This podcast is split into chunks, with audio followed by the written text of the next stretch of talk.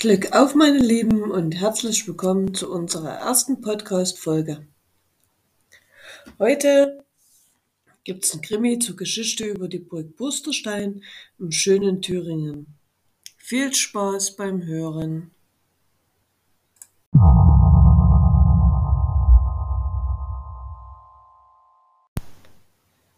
Der Franzose, Kapitel 1 als das Museum in der Burg Posterstein wieder eröffnet wurde, war es ein schöner Tag.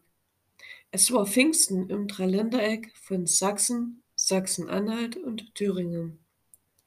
Draußen schien die Sonne und es war wohlig warm. Die eiskalte Luft in den Räumlichkeiten der Burg verlieh dem Ambiente längst vergangener Tage wieder neues Flair. Man hatte das Gefühl, in der Zeit zurückversetzt zu sein. Durch die Pandemie war das Museum eine Zeit lang geschlossen gewesen. Man freute sich also darauf, endlich wieder einen Blick erhaschen zu dürfen. Der Andrang war groß und am Tag der Eröffnung drängten sich viele Besucher durch die Türen. Auch einige Familien waren dabei. Kinder und Erwachsene drückten ihre Nasen platt und bestaunten die Dinge, die zu sehen waren. Die erste Führung durch das Museum hatte begonnen und darunter waren auch einige Kinder. Auf der Hälfte der Runde hörte man einen kleinen Jungen sagen, Cool, was ist das denn? Er war schon ein Stück weiter vorgelaufen und blieb interessiert vor einer mannshohen Vitrine stehen.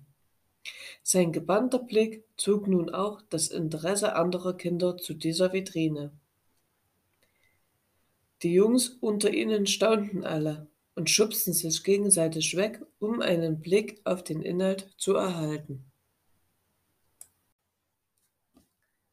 Als die ersten Mädchen an der Reihe waren, um sich das Exponat anzuschauen, gab es aber weniger Begeisterung.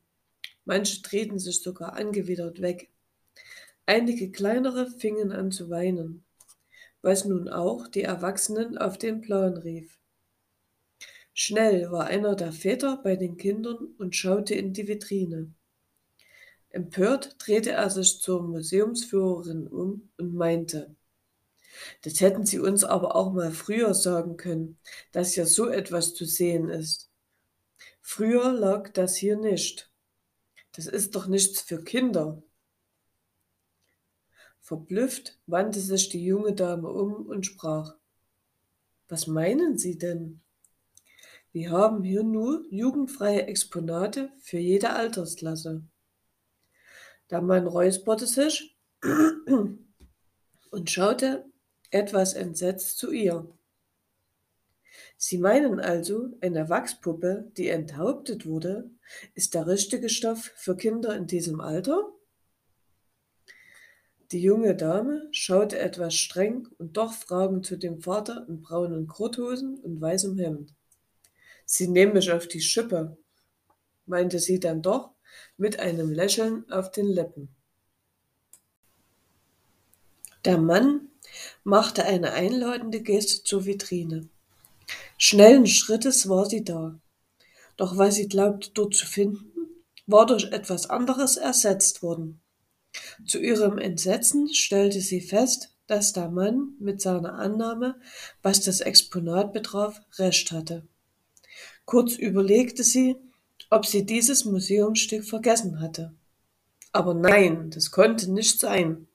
Ein Mann in französischer, napoleonischer Uniform und ohne Kopf war ihr gänzlich unbekannt. Sie ahnte Schlimmes.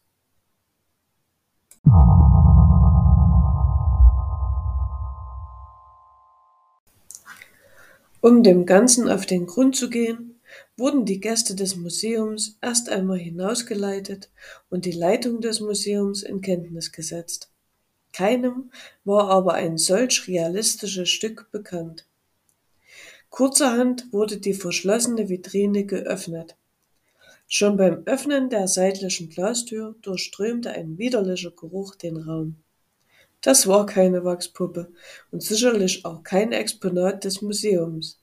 Hier handelte es sich um eine echte Leiche eines offensichtlich getöteten Menschen. Sofort wurde das Museum geschlossen und die örtliche Polizei informiert. Nach einiger Zeit wurde auch die Kriminalpolizei hinzugezogen. Die Beamten betrachteten den vermeintlichen Tatort und ein Beamter, der wohl die Leitung hatte, schaute sich den Toten genauer an. Glatte Rinder, murmelte er vor sich hin, fast wie von einer Guillotine. Würde auch zu der französischen Uniform passen. Aber kein Tropfen Blut auf dem Boden der Vitrine oder auf dem Fußboden. Das kann also nicht der Tatort sein. Mit diesen Worten drehte er sich zum Verantwortlichen des Museums um und sprach. Sie haben nichts Ungewöhnliches gesehen? Der Direktor des Geländes schüttelte entsetzt den Kopf und erwiderte mit brüchiger Stimme. Nein, ich war jetzt schon fast drei Wochen nicht mehr hier. Alles war fest verschlossen und nur wenige haben den Schlüssel zu den Räumlichkeiten hier. Der mit einem schwarzen Anzug gekleidete Kriminalpolizist drehte sich überlegend wieder zu der Leiche um, die nun zugedeckt war, und sprach. Das engt den Kreis der Verdächtigen ein, wenn nicht jemand von ihnen eine kleine Privatführung durchgeführt hat. Nach rund zwei Stunden war das Museum von der Leiche befreit und der Ort abgesperrt, um weitere Spuren zu sichern. Der Anzugträger, der sich als Kommissar herausgestellt hatte, wies seine Kollegen nun an, weitere Spuren um die Burg und im Gelände zu suchen. Ja, Chef, wird gemacht. So etwas sieht man hier ganz selten, ertönte eine Stimme. Diese kam von einem Mann, der komplett in einen weißen Ganzkörperanzug gehüllt war. Sein Name war deutlich auf dem Schild zu lesen, was an dem Material seines Anzugs befestigt war. Leonberg. Die Ermittlungen nach dem Kopf, der fehlte, wurden auf dem Gelände nach etwa fünf Stunden eingestellt. Der Mörder musste diesen an, am Tatort zurückgelassen oder als Trophäe behalten haben. Reifenspuren gab es genug und Fingerabdrücke ebenfalls zuhauf an der Vitrine und im gesamten Museum. Es würde schwierig werden, vernünftige Verdächtige zu finden, bis man alle Mitarbeiter befragt hatte und alle Spuren ausgewertet waren. Leonberg murmelte. Schon wieder Überstunden. Verdrossen stapfte er zu seinem Wagen und fuhr zurück auf seine Dienststelle in Gera. Dort erwartete ihn aber schon eine böse Überraschung. Auf seinem Tisch lag eine Notiz mit der Aufschrift Leonberger fahren Sie in die leerstehende Psychiatrie Tannenfeld. Dort wurde ein Kopf gefunden wahrscheinlich der Rest unserer Leiche aus dem Museum von Burg Pursterstein. Ich erwarte Ihren Bericht morgen früh auf meinem Schreibtisch. Leonsberger Herzschlag erhöhte sich, als er die Nachricht las. Er setzte sich umgehend in Bewegung.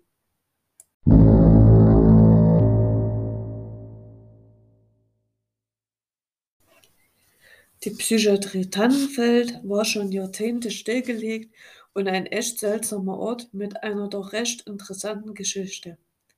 Ab 1899 errichtete Dr. Arthur Tecklenburg eine private Heil- und Pflegestätte für Psychiatrie und Neurologie. Seit 2004 stehen diese Räumlichkeiten aber leer und es konnte sich praktisch jeder unbefugten Zugang verschaffen.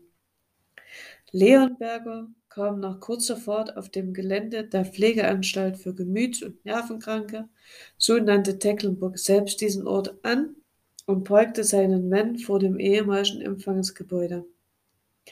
Einige Autos der örtlichen Polizei und seine Kollegen waren schon am Fundort eingetroffen. Als er durch die Tür schritt, kam ihm ein Polizist aufgeregt entgegen. Das müssen Sie sich anschauen, wir konnten es selbst kaum glauben. Der im Gesicht rot angelaufene kleine Mann begleitete Leonberger in einen der ehemaligen Schlafsäle und deutete auf ein Bett am Ende des Raumes.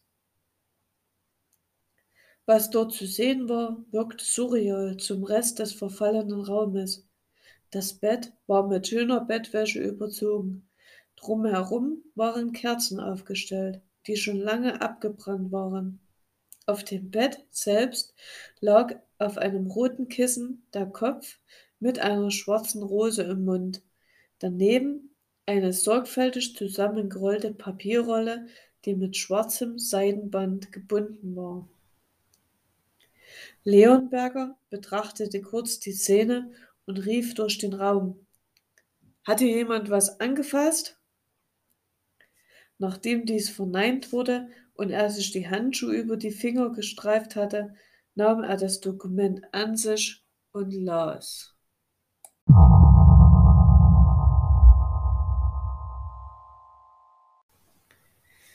Wer reitet so schnell durch Nacht und Wind? Es ist der Franzose, hat gestohlen mein Kind. Ich ritt ihm nach, schnell wie der Wind, in Gedanken bei meinem Kind. Erreichte ihn mit Mühe und Not in seinen Armen, mein Junge war tot. Als Preis für meinen Verlust trennte ich ihm den eigenen Kopf von Schulter und Brust. Da liegt er blutend vor mir nun und kann niemandem mehr Leid antun. In der Stunde seines Schicksals bot er mir dar, den Nächsten, der an meinem Leid ebenso beteiligt war. Dieser wird der Nächste sein, finden Sie mich, sonst wird mein Richtspruch grausam sein. Darunter war ein Siegel einer weiteren Burg mit Blut geprägt, doch welche dies sein wird, wusste der Beamte zu diesem Zeitpunkt noch nicht.